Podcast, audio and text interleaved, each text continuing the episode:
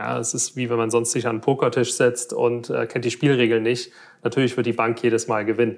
So ähnlich ist es natürlich auch äh, mit dem Fall Amazon. Das heißt, das Vendoren-Handbuch, auch wenn es noch so trocken ist, sich einmal in Vendor herunterladen und wirklich die Anforderungen verstehen. Ahead on Marketplaces, der Podcast für mittelständische Unternehmen. Präsentiert von MoveSell, deinem Partner für Amazon-Strategien und Tools. Mit Moritz Meyer und Florian Vettel. Moin Martin. Hi Moritz, wie geht's dir? Sehr gut. Schön, dass du wieder dabei bist. Ähm, wie geht's dir? Ja, ich freue mich sehr, dass wir heute über die Themen sprechen, äh, die sicherlich viele Entscheidungsträger äh, gerade im Amazon-Bereich äh, wachhalten. Auch jetzt vor vorbereiten zu den Jahresgesprächen. Ähm, und ja, mir geht's gut. Ich sag mal, die Sonne scheint hier heute in London. Es sind 25 Grad Mitte Oktober. Äh, von daher gibt es keine Beschwerde meinerseits. Ja, leider sieht das bei uns nicht so aus, aber ich glaube, ich muss mich nicht beschweren. Bisher wurden wir ja verwöhnt hier im äh, Spätsommer. Bei uns äh, sind es leider nur so 12 Grad. Ich schaue raus, es ist eine trübe Suppe. Ähm, aber egal, ich will mich als Kieler nicht beschweren. Wir kennen das, ich bin so groß geworden. Ähm, das muss auch so. Absolut.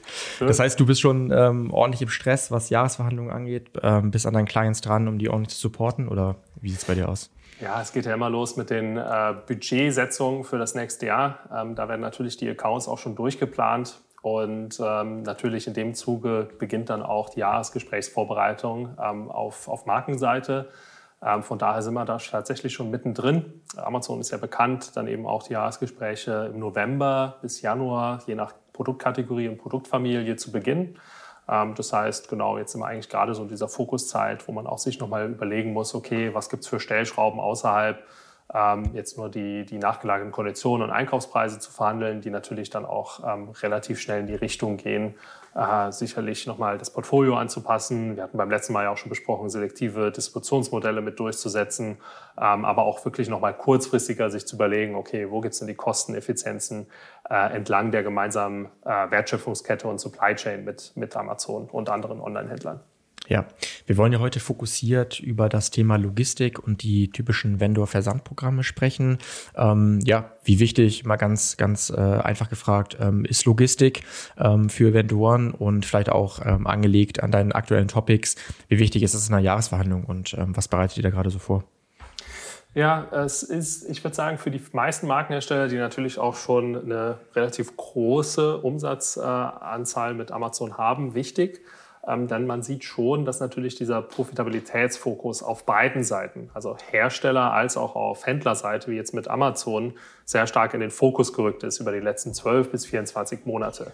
Äh, natürlich für Hersteller ganz klar äh, immer noch die äh, erhöhten Kosten, wenn es darum geht, ähm, Rohmaterialien, äh, Logistik, aber eben auch äh, sage ich mal, andere Themen wie jetzt äh, Transportation oder eben auch die, die eigene Produktion abzufedern, auch wenn es da gewisse Dynamiken gab, die, äh, sage ich mal, für Lieferanten gegebenenfalls favorisierend äh, sich dargestellt haben. Sprich, wir sehen natürlich, dass Containerkosten äh, heruntergekommen sind. Ähm, aber auf Amazon-Seite sieht man natürlich dann, dass äh, diese Profitabilitätssituation immer noch im Fokus ist, dadurch, dass sehr viel durch die, in, der, in der Pandemiezeit investiert wurde. Und äh, Marken sind so ein bisschen gefangen zwischen dieser Profitabilitätsorientierung Amazons, aber natürlich auf der anderen Seite auch der äh, Werteorientierung von Endkunden. Und äh, da geht es natürlich jetzt um jeden Eurocent, äh, wirklich da die Effizienzen zu schaffen. Und wenn man nur über Einkaufspreise spricht oder eben auch über die nachgelagerten Konditionen, in denen es ja oftmals in diesen Jahresgesprächen mit Einkäufern auf Amazon-Seite geht, kommt man oftmals nicht über einen gewissen Punkt heraus, wo man sagen muss, okay, wenn es jetzt noch weitere Investitionen geben muss, dann müssen auf der anderen Seite eben auch Kostenreduktionen und Kosteneinsparungen stehen, die uns dieses Investment in der ersten, äh, ja, im, im, ersten Schritt überhaupt ermöglichen. Und äh, von daher würde ich sagen, dieses Jahr sind tatsächlich ist der Innovationsfokus entlang der gemeinsamen Supply Chain äh, wichtiger denn je. Ähm, das einmal zu verstehen ist, glaube ich, wichtig, aber dann auch nochmal die Dynamiken ähm, wirklich zu erklären. Da freue ich mich heute sehr drauf. Ja, also ich glaube, Logistik ist für die meisten Marken im Vendor-Bereich ähm, ein sehr großer Hebel. Ich hatte ähm, kürzlich mit dem äh, Jörg von äh, Dunlop, ne, ja. weltweit führende Bereich äh, Squash, Tennis und so weiter, ähm, gesprochen. Ähm, und der hat halt auch einfach mit seinem äh, Kollegen ähm, die letzten Monate und Jahre erstmal ähm, aufgeräumt. Und was meine ich mit aufgeräumt?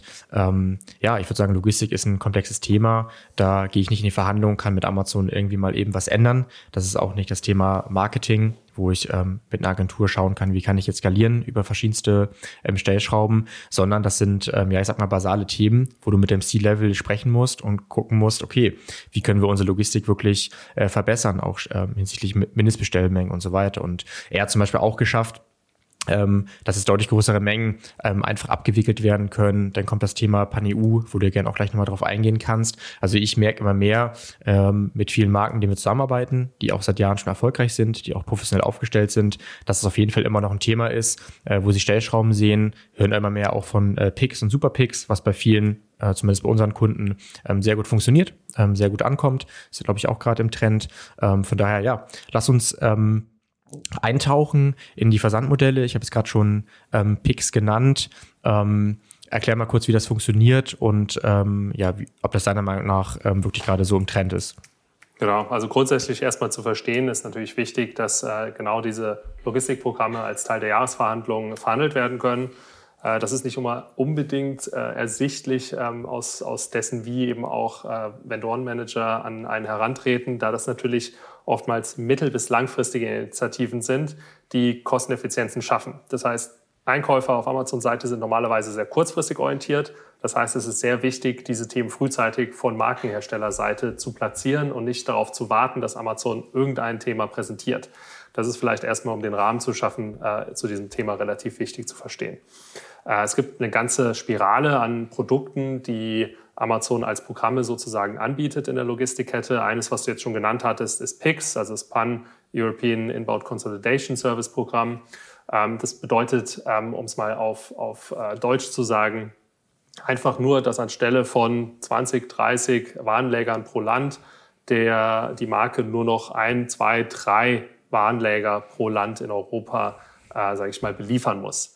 Superpix ist dann quasi das nächstgrößere, ähm, wo es eben äh, darum geht, dass äh, Markenhersteller nur noch zwei bis drei Warenläger für ganz Europa, also für EU9-Marktplätze, ähm, anfahren müssen ähm, und eben nicht mehr die einzelnen Länder beliefern müssen. Das passiert dann auf Amazon-Seite durch das interne europäische Logistiknetzwerk, was Amazon betreibt.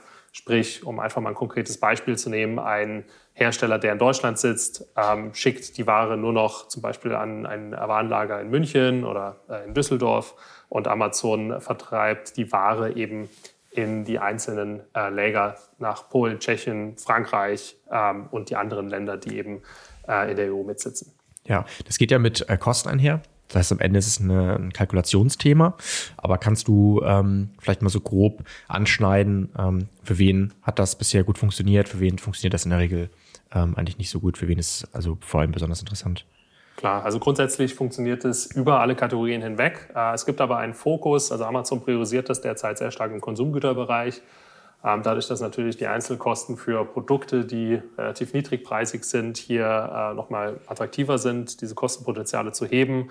Wenn man sich jetzt mal überlegt, ähm, sage ich mal, sehr schwere Möbel, ähm, das ist natürlich ein ganz anderes Thema. Also gerade wenn man in dem Bereich Hardlines ist, ähm, Furniture-Kategorien und so weiter ähm, oder auch Waschmaschinen, Küche, da es gibt das Pix-Modell, aber natürlich verlangt Amazon hier eine viel höhere Kosten im Gegenzug dafür, weil natürlich die Kosten, um solche schweren Produkte äh, selber zu verteilen, extrem hoch sind. Das heißt, es ist am Ende des Tages eine Kostenkalkulation. Man kann es immer anfragen. Amazon kann es auch abbilden. Ähm, von daher es funktioniert. Ähm, aber man muss sich dann eben einfach auch dem gegenüberstellen und verstehen, okay, was, was, was bezahle ich denn gerade meinem derzeitigen Logistikdienstleister? Ähm, und könnte ich da Einsparungen erzielen, wenn ja. ich ähm, Amazon diese Ware an andere Warenläger in Europa verteilen lasse. Ja, und es ist ja vielschichtiger. Das heißt, ich sollte mir natürlich auch anschauen, was sind vielleicht meine zu erwartenden Chargebacks oder meine Average Chargebacks, die ich normal auch generiere. Genau. Und ähm, die sollten, also unserer Erfahrung nach, äh, auf jeden Fall auch weniger werden, wenn man das für richtig macht. Klar, also ist immer nie eine Garantie. Äh, dadurch, dass natürlich auch, wenn man nur zwei oder drei Warenläger anfährt, Amazon immer wieder sagen kann, okay, äh, die Palette war nicht richtig gepackt äh, oder es gab irgendwie andere Prepping-Issues. Aber äh, es ist tatsächlich so, dass es in der Praxis so ausfällt, dass die Wahrscheinlichkeit sich leicht erniedrigt. Ähm, auch hinsichtlich Fehlmengen, also wenn man jetzt mal finanzielle Dispute äh, sich anschaut, äh, ist es oftmals so, dass durch diese konsolidierte Vereinnahmung, ähm, sage ich mal, die, die äh, ja, Fehlmengen sich reduzieren. Äh, sie werden nicht gen Null gehen, das ist ganz wichtig zu verstehen hier, aber natürlich die Fehlerquote, die auch auf Amazon-Seite passieren kann, dadurch, dass äh, exorbitant mehrere Warenläger angeliefert werden, äh, das existiert eben dann in dem Pix-Modell nicht mehr, weil auch hier sich die Wahrscheinlichkeit reduziert, dass eben im Inbound von nur zwei bis drei Warenlägern ähm, gewisse Themen oder Fehlmengen dann eben auch produziert werden.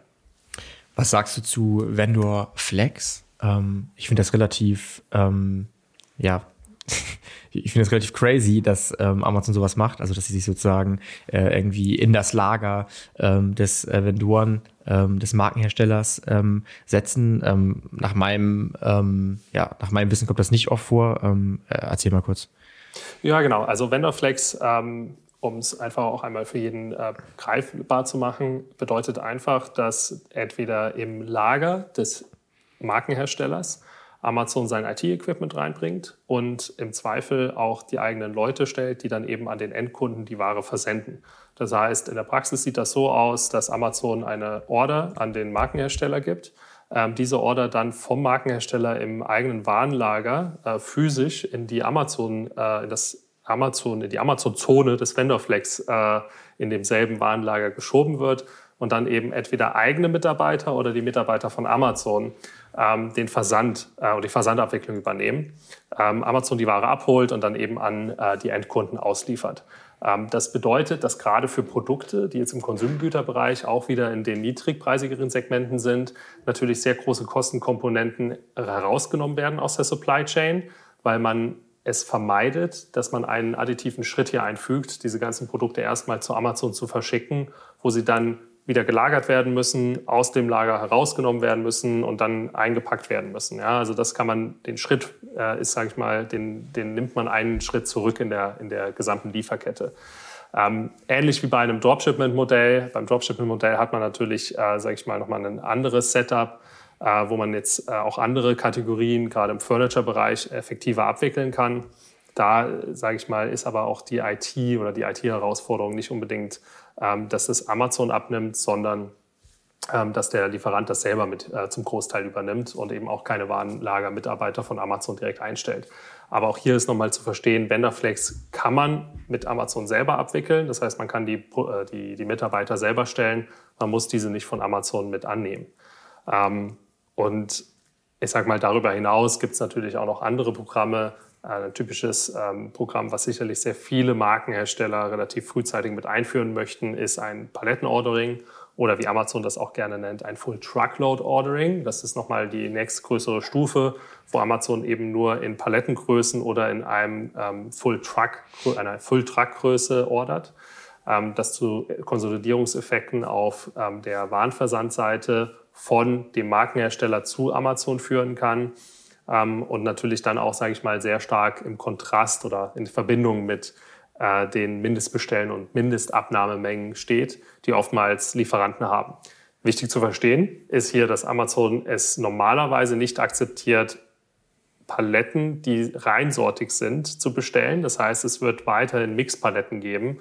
Ähm, und ähm, für all diese Programme ist es einfach wichtig, auch nochmal zu sehen, dass Amazon immer eine gewisse Gebühr verlangt. Ja, also das ist oftmals bei Vendorflex so, das ist bei Pix so, das ist beim Pallet und Full Truck Ordering so. Das heißt, aus einer kommerziellen Perspektive, wenn man auch diesen Business Case einmal vornimmt intern, äh, muss man auch nochmal sich wirklich klar vor Augen führen, wo ist denn eigentlich das Kosteneinsparungspotenzial? Wo sitzt das eigentlich? Sitzt das bei mir als Lieferant, wenn ich jetzt Produkte statt in Kartons auf einer Palette oder in einem ganzen Truck an Amazon schicken kann? Oder wo ich eben auch die Konsolidierungseffekte und Effizienzen habe, dadurch, dass ich nur noch an zwei oder drei Warenläger ähm, durch ein Pix-Modell an Amazon verschicke, dann sollte ich natürlich auch gewillt sein, gegenüber diesen Effizienzen ein Investment hinzusetzen. Aber was relativ spannend ist zu sehen, ist, dass eben auch für Themen wie ein Dropshipment oder ein Vendorflex-Modell Vendor-Managers sich oftmals von Amazon hinstellen und hier eine ja, Forderung haben, eine gewisse Gebühr zu bezahlen. Hier ist es natürlich so, dass im Endeffekt die Kosteneffizienzen sehr oft auf Amazon-Seite sitzen. Ja, natürlich durch ein Vendorflex-Modell muss Amazon eben die ganzen Produkte nicht erst in seinen Warenlägern einnehmen und hat eben auch die variablen Kostenblöcke äh, nicht, die sonst äh, zu einem Versand, sage ich mal, in seinen ein, eigenen Warenlägern existiert. Ähm, und weil währenddessen Amazon sicherlich ein, einige Kosten äh, zu decken hat, um ein Vendorflex-Modell aus dem eigenen Lager des Lieferanten zu betreiben, sollte sich hier wirklich der Markenhersteller auch bewusst sein, dass es Kosteneffizienzen auf Amazon-Seite gibt, die dem Ganzen gegenüberstehen. Das heißt, es ist einfach so wichtig, äh, wichtig zu verstehen, beim Inbound sollte man sehr stark investieren, weil man hier Kosteneffizienzen hat. Wenn es um outbound-seitige Logistik Programme geht, sollte man eher tatsächlich die Investitionen zurückhalten und im Zweifel sehr stark reduzieren oder komplett negieren. Also dass man hier eben auch ähm, dem zutrage äh, hält, dass Amazon diese Kosteneffizienzen auf seiner Seite hat. Ja, ergänzen würde ich noch, äh, gerade zum Thema Dropshipping, das ist natürlich auch ein Modell, ähm, was ich teilweise auch als Markenhersteller nutzen muss, wenn ich beispielsweise große, schwere Artikel habe, die eben auch erst nach der Bestellung ähm, angefertigt werden. Damit zum Beispiel einen großen Kunden ähm, aus dem Bereich ähm, Küche und ähm, für die hat sich das ähm, ganz klar bewährt. Die haben sehr, sehr viele Varianten. Ähm, von daher, ähm, ja, ich bin ja auch nicht nur freiwillig in diesen Modellen. Ähm, da wäre jetzt noch meine Frage, was hältst du allgemein vom Dropshipping? Ähm, weil oft geht das ja auch, ähm, ich sag mal, mit äh, exorbitant schlechterer Performance, wenn wir jetzt mal kurz auf die Produktseite, ins Marketing, in das Thema Conversion Rate äh, springen, rein, wenn ich beispielsweise auch nicht ähm, direkt ähm, verfügbar bin oder eine etwas längere Lieferzeit habe als vielleicht äh, Wettbewerber, ähm, ja, die das hinbekommen, äh, ohne Dropshipping ähm, zu arbeiten, weil vielleicht auch ich noch nicht bereit bin, zu viel äh, im Lager, zu viel Lagerbestand ähm, vorzusehen.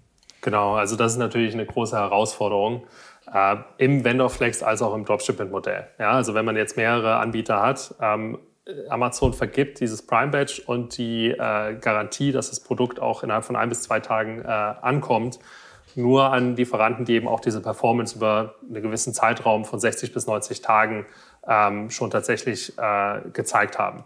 Wenn man jetzt, äh, wie in deinem Fall, bei dem Kunden eine längere äh, Lieferzeit hat, dann kann es sich natürlich äh, negativ auf die Conversion-Rate auswirken, ganz klar. Ähm, aber natürlich steht dem gegenüber auch der positive Effekt der Effizienzen in der Marge für beide Seiten, sowohl dem Lieferanten als auch für Amazon dem gegenüber, was auch wieder in äh, dem Algorithmus zu einem gewissen Grad zumindest berücksichtigt wird. Ähm, die Frage ist natürlich immer, mit wem konkurriert man ja, in den Suchergebnissen? Und sind das äquivalente Produkte? Ähm, dann ist natürlich auch immer die Frage, okay, warum kann ich die Produkte dann nicht so schnell zur Verfügung stellen wie meine Konkurrenz? Das ist dann tatsächlich ein Wettbewerbsthema, äh, was man sich äh, gegebenenfalls einmal außerhalb dieses Amazon-Spektrums auch ähm, begutachten sollte, von einem Prozessoptimierungspunkt her. Ähm, wenn ich aber sehe, dass die meisten anderen Anbieter, die äquivalente Produkte oder auch Marken äh, anbieten, dieselben Themen haben, dann ist es sicherlich jetzt nicht unbedingt äh, ja, ein negativer Aspekt, dass man über ein Dropship-Modell das abwickelt. Denn die Alternative wäre natürlich direkt an Amazon zu versenden und dann von Amazon höhere Forderungen der Investitionskompensation zu erhalten. Würdest du sagen, dass der typische Vendor ähm, gut bezüglich Logistik aufgestellt ist, im richtigen Programm ist? Oder würdest du sagen, dass der typische Vendor immer ein paar Optimierungspotenziale hat und vielleicht Fehler macht, weil aus, ich sag mal, unternehmenspolitischen Gründen ähm, nicht umgebaut werden kann, weil der Kanal vielleicht noch nicht groß genug ist oder ernst genommen wird, weil man das auch mit anderen Kanälen ähm, anders handhabt? Also wie oft hast du, sag ich mal, das ähm, ja, theoretisch perfekte Szenario ähm, und wie oft ähm, nicht? Ja, äh, wie du schon, äh, wie du schon sagst, es gibt relativ wenig, dass natürlich beide Seiten super happy sind mit dem existierenden Setup.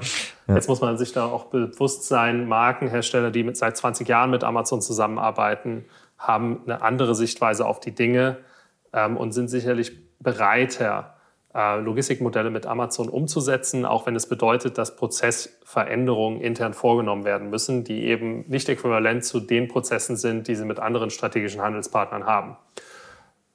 Markenhersteller, die erst seit sage ich mal, fünf bis sieben Jahren vielleicht mit Amazon zusammenarbeiten, werden sich oftmals sträuben, da überhaupt Investitionen hineinzustecken, auch intern, weil sie natürlich von allen Seiten Gegenwind bekommen. Die Logistik möchte sich nicht umstellen, ja, die Dispo auch natürlich nicht.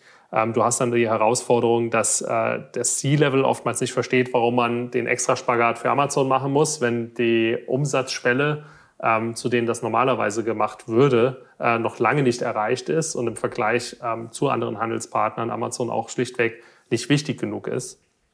Und dann hast du natürlich auch noch die Herausforderung, dass oftmals, äh, sag ich mal, diese versteckten Kostenkomponenten ähm, vielen äh, ja, Funktionen außerhalb des Sales und kommerziellen äh, Abteilungen äh, dem Ganzen entgegensprechen, ähm, wo eine Finance-Abteilung gegebenenfalls sagt, okay, wir müssen jetzt eigentlich Kosteneinsparungen äh, treiben und äh, die sind eben alle zu den direkten Kosten bezogen. Das heißt, wir wollen jetzt eigentlich keine Investitionen, die sich erst in ein oder zwei Jahren ähm, auszahlen, äh, in unsere PL mit einfakturieren müssen, äh, dadurch, dass wir eben hier auf einem Optimierungsweg sind. Das heißt, da gibt es alle möglichen politischen und unpolitischen Themen, die dem gegenüberstehen. Und um das wirklich effektiv zu adressieren, geht es darum, sehr frühzeitig natürlich auch einerseits zu verstehen, was gibt es für Logistikprogramme, die von Amazon angeboten werden und dann auch intern relativ schnell, sage ich mal, die richtigen Stakeholder mit zu identifizieren, die eben ins Boot geholt werden müssen, um langfristig einerseits Prozesse anzupassen, die eben von Amazon ganz klar notwendig sind, um effektiv mit denen zusammenarbeiten zu können. Auf der anderen Seite dann aber auch die Funktionen ins Boot zu holen und wirklich auch darin zu unterrichten und wirklich zu, zu erziehen fast schon, dass natürlich ein langfristiges Kostenpotenzial dadurch gehoben werden kann.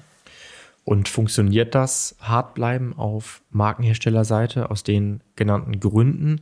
Oder hat das äh, immer eigentlich einen Rattenschwanz und du rätst eben durch deine Erfahrung, weil du einerseits Vendor-Manager warst, andererseits jetzt viele Jahre lang begleitet hast, ähm, doch dem relativ zügig nachzukommen, weil Amazon eben weitere Mittel hat, um den Druck dann zu erhöhen und ich sag mal, am Ende, sei es jetzt ein, zwei Jahre später, sowieso darauf hinausläuft? Ich sag mal, es läuft sowieso daraus ab einem gewissen Zeitpunkt, weil auf der kommerziellen Verhandlungsebene alle anderen Themen nach ein, zwei Jahren, drei Jahren maximal ausgeschöpft sind. Man kann eben nur die Einkaufspreise so weit reduzieren und nachgelagerte Kosten äh, oder Konditionen erhöhen. Äh, und dann geht man relativ schnell in die Richtung, wo man auch sagen muss, okay, wir müssen irgendwie an die Supply Chain ran, dass wir hier variable Kosten, ähm, Effizienzpotenziale auch hebeln. Ich würde nicht sagen, dass es unbedingt immer nur von Amazon getrieben ist. Ähm, es ist oftmals auch von Lieferanten getrieben, ganz klar, ähm, wo Amazon oftmals noch nicht so unbedingt bereit ist, äh, auch äh, Lieferanten in gewisse Programme onzuboarden. Aber ich sage mal, das ist das, sage ich mal, Übel, was man relativ schnell in die Diskussion mit inkludieren sollte.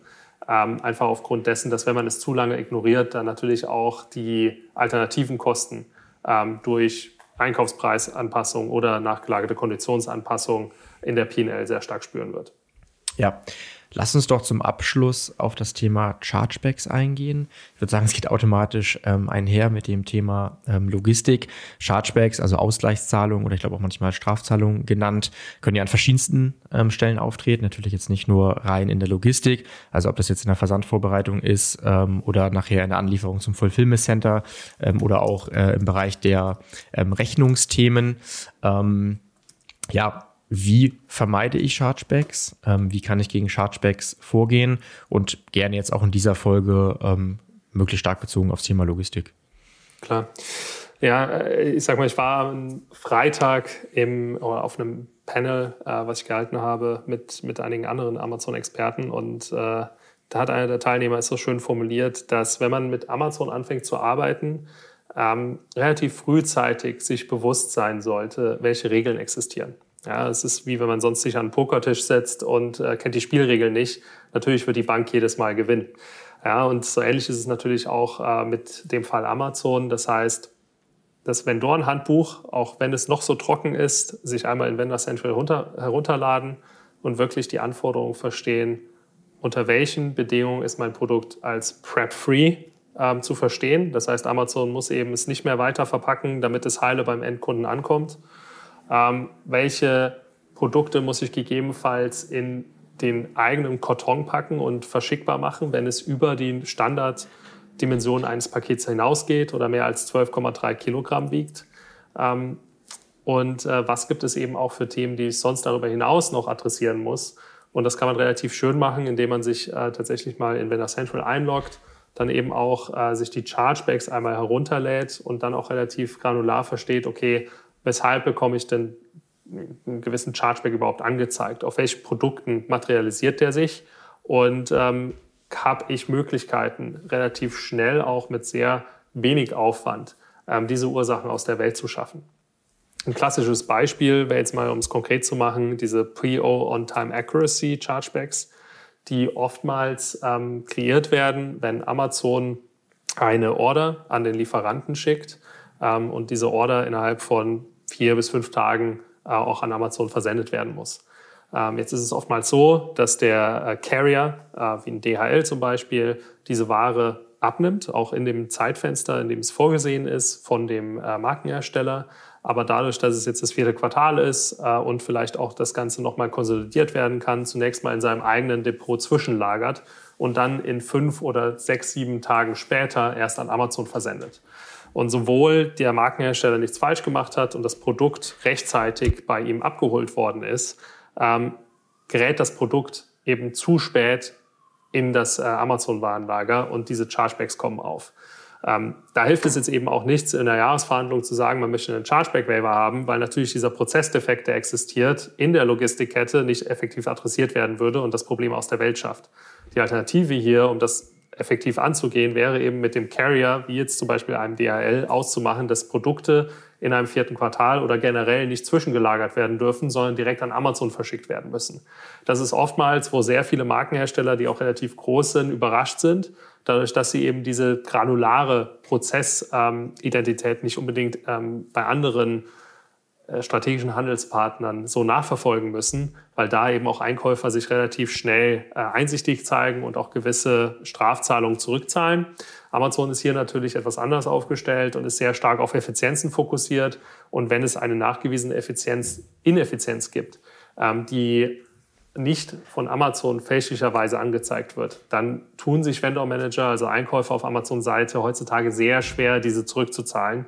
Ähm, das heißt, es ist sehr wichtig, gerade bei diesen PO On-Time Accuracy Chargebacks, als auch bei SIOC Chargebacks und bei äh, Prep-Issues, also Prep-Chargebacks, äh, on top zu sein, weil das sind typischerweise die Top drei Strafzahlungsarten, die ich auch gerade in Audits sehe. Ich würde auch den Bogen spannen zu unserem Podcast von ähm, letzter Woche, wo wir erörtert haben, was spricht für ähm, Seller, was spricht für Vendor, ähm, vor allem als namhafter großer Markenhersteller. Und ähm, da fasst es gut zusammen. Die Spielregeln sind ja klar. Die Spielregeln ähm, sind ja transparent. Das heißt, ich sollte auch von Anfang an eben schauen, ähm, was kann ich nachkommen und wo wird es unweigerlich zu Problemen führen und was sollte ich eben frühzeitig ähm, optimieren. Jetzt nehmen wir auch mal das Szenario an, ich mache das perfekt. So, wahrscheinlich ähm, kein realistisches Szenario. Wie oft oder was kann ich annehmen, wie oft trotzdem, ähm, ich sag mal, fälschlicherweise Chargebacks ähm, erfolgen, wogegen ich äh, gegen vorgehen sollte, zum Beispiel, indem ich eben eine eigene Beweisführung habe, äh, ein eigenes Reporting. Ähm, was sind da deine Erfahrungen?